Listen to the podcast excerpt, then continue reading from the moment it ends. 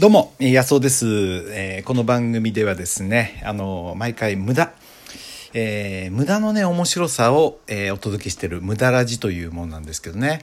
えーそうなんですよ。人生のね、楽しみっていうのは、多くがね、無駄みたいなことの中にあるんじゃないかなって僕はいつも思ってるわけなんですよね。まあ、それを、えーまあ、いろんなシチュエーションで考えたり、感じることをお届けしていますという番組ですね。今日もよろしくお願いします。えー今日はね、あのーお盆ということであの、まあ、これをね聞いていただく方がどんな時期に聞くか分かんないですけどちょうどねお盆休みに入ろうというところで、えー親戚の、まあ、連中がですねみんなうちに泊まりに来て大騒ぎで、えー今日帰ったっていう感じですね。でもみんなでご飯食べたりするのは楽しいですよね。家族で、えーみんなでご飯食べるっていうのは、えーすごくね別になんてことじゃないんですけどそれがどうしたってことですよ。でもねそれこそがね僕は面白いあのなんとかね豊かですよね。その家族で、えー大勢でご飯食べると。でたわいもない話をする。別にそれが生産的でも何でもないでしょ。はいちょうど夕方のチャイムチャイムが鳴ってますけども。はいということでねうん一見ね無駄と思えるの中にいろんな楽しいものがあるということで今日はねあのアメリカ留学。まあ僕はね大昔にアメリカ留学をしたんですよ。そこでいろんなものを学んでですね、まあ、期待とは全く違うものをいろいろ得たわけなんですけども、まあ、それについてね、えーお届けしたいと思います。今回はねちょっとシリーズで1回か2回か3回か、えー分けることになると思いますけど、えーお付き合いください。えーまたチャイムが鳴ってますかね。はい。えーっとですね、あのーまあ、あの、アメリカに留学しようなんていう野望は僕は全くこれっぽっちも持ってなかったんですよ、高校時代ね。で、高校の、え3年生のある日ですね、あのまあ、僕の大親友の松本君というね友達がいて、まあ、小学校からの友達で中学ではめちゃめちゃ仲良くなってで高校でもねあのもう行き来してたわけですよね。で彼はあのお兄さんも優秀でですね、まあ、いろんな音楽、えービートルビートルズだとかサイモンとかファンクルだとかシカゴだとかねいろんなその音楽は、まあ、彼のお兄さん経由で僕のとこに届いててね僕ももうそういう音楽にはまりましたしね。まあ、いろんな面白いことを教えてもらってたんですけどなんと彼がまた僕を半周抜いてですねアメリカに留学するんだということを言い出したわけで、まあ、僕は泡を食ったわけですよね。そのまあ友達が親友がねアメリカに留学する。えーってなんだかすっかり置き去りを食らったような感じがしてですね、えー彼の学校にはそういう交換学生のプログラムがあるんだっていうんでね。で羽田空港当時ね羽田空港に送りに行きました、えー当時はまだ成田空港ってはなくてですね羽田空港に送りに行って彼を DC8 っていうねネットで調べてみれば分かると思いますけどもあのジャンボジェットが出る前の、えー旧式の飛行機ですよね。えーあれはねまっすぐニューヨークには多分飛べないんじゃなかったのかなアンカレッジあの要は、えーアラスカあたりで一回給油入れてるんだと思いますよ。まあ、そんな飛行機でね、えー彼はあのねあのジャケットを着てですねネクタイを締めてですねいや僕とは全くもう大人になっちゃって、えー留学したわけなんですよね。で彼の留学先はニューヨークのすぐお隣のニュージャージー。川を渡ればすぐニューヨークという大都会でねでそこでハガキが僕のところに届くんですよ。闇ったらしくじゃないな。まあねあのニューヨークのねヨットハーバーからヨットでクルージングに出かけてすごい楽しかったとかダンスパーティーがあって可愛い子がいっぱいいてすごい楽しかったとかって言ってでこうなると僕はね、まあ、何でももうその好奇心持っちゃう男ですから、えー僕も留学したいって言い出すわけですよ。もう羽田に松本君を送った段階で僕もアメリカに行けたらどうなんだろうっていうふうにね妄想が始まってましたから。えー周りにね留学したい留学したいって言うんだけどうちの家族で海外なんか行った人間は一人もいないですね。第一飛行機に乗った人間もうちの家族にはいないし英語も誰も家族は話せるわけじゃないけど僕はね英語っていうのはねそれまでね結構練習してたんですよね。まあそれは、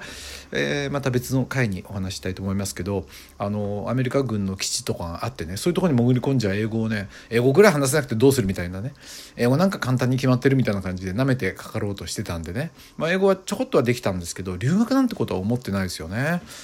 で留学の試験をねそういう留学プログラムを探すんですよ。僕の学校にはそういうのがないんでね。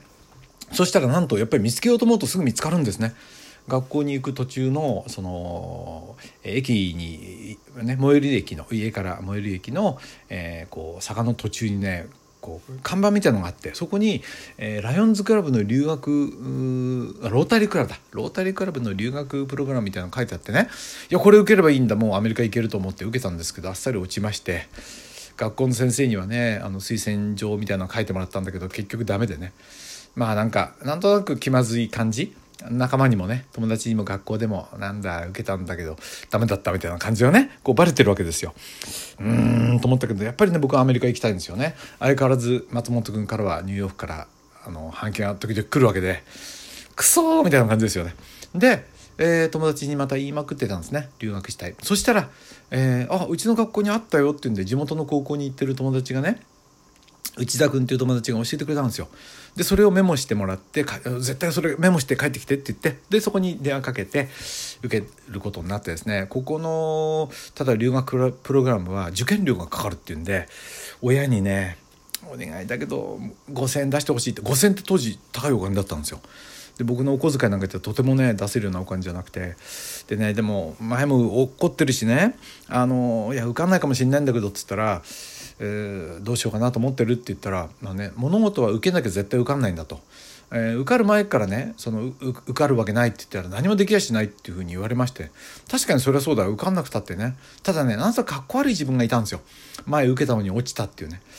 でもそんなこと考えるのバカバカしいなと思ってもう一回ね高校の先生に推薦状書いてもらってなんか渋々ねまたんなことを安はやってんのかみたいな感じでね。で友達にもまたバレてですねなんだんなやっててってなったんですけど今度受けたら受かっちゃったんですよ。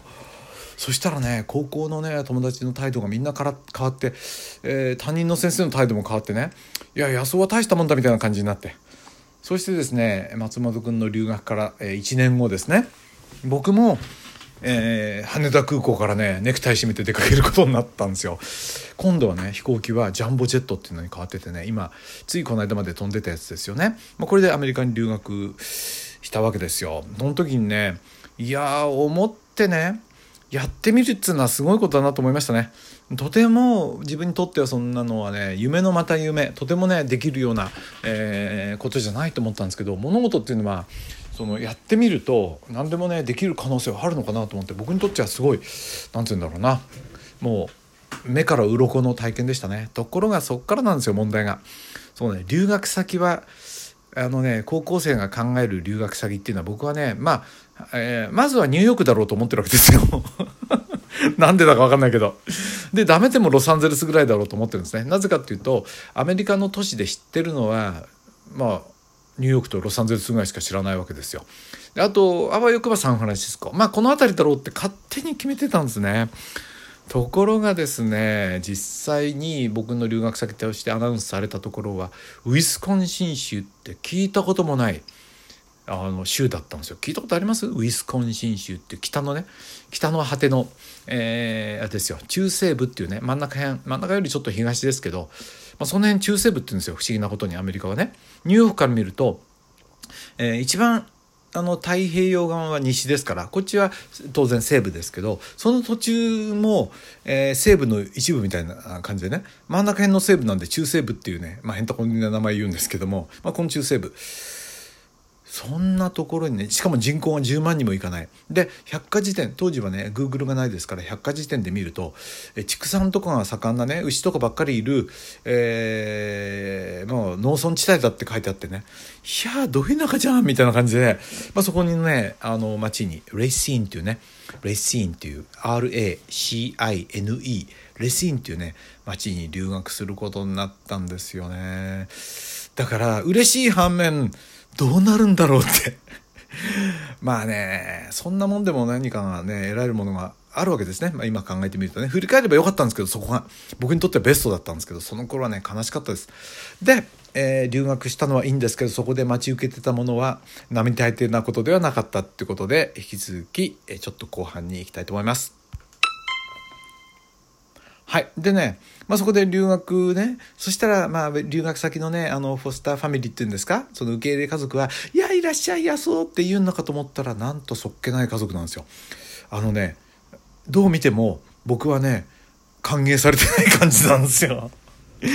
でいろいろ後で分かったんですけど毎年ねあのその学校では高校ではねヨーロッパから留学生が来てたらしくてアジア人初なんですよしかも白人ばっかりの、えー、学校ですからなんだろうねアジア人の黄色い猿が来たみたいな感じなわけですよね。はい、で明らかに歓迎感がない家族でですね、えー、冷蔵庫を開けちゃいかんって言うんですよ。高校生のねもうお腹のすき盛りですよねそんなのが冷蔵庫開けないっていうのはまあなんかひねって言われたようなもんでまあねその辛かったですでねさらに辛かったのは学校にその行ってまあ家でもね特になんかあんまり朗らかな家族じゃなくてですね、まあ、それでも受け入れてくれたっていうのはありがたいことですけど今思うとねその頃はねなんて自分は不幸な人間なんだろうと思いましたよ。松本君みたいにねなんかちやほやされてと思ってた僕が甘かったわけで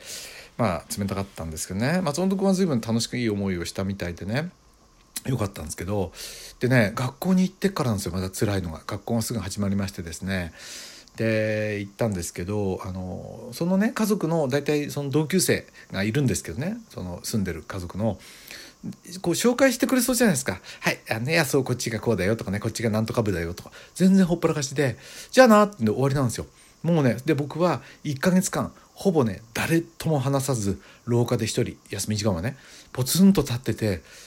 なんかね硬い顔でいるだけなんですよ。でみんなね変なやつがいるなって感じで日本だったらほらなんかね「あのやーやー」みたいにこう言われそうじゃないですか「お前留学生なんだって」って言うんだけど全然ねダメで僕はねもうねどうにもならなくなっちゃったんですよ。もう家に帰りたいみたいな感じでね。うんでね辛かったですよね。なんかね毎日何しに留学来たんだろうってだって話せないんですから。まあもともと英語もそんなできなかったですけどね。その頃はまだまだね片言しかできないわけですけど。何しろ状況が辛すぎる。まあこれがね打開どうやっていったのか。でもねこれがね実は実り多い留学になるわけなんですよね。だからねやっぱりね期待外れのことっていうものはそれで済ましてた。でもいいけどいや面白いことにつながる可能性があるなとかって思いますね。引き続き、えー、まあこのね留学についてまたお届けします。安尾でした。どうも。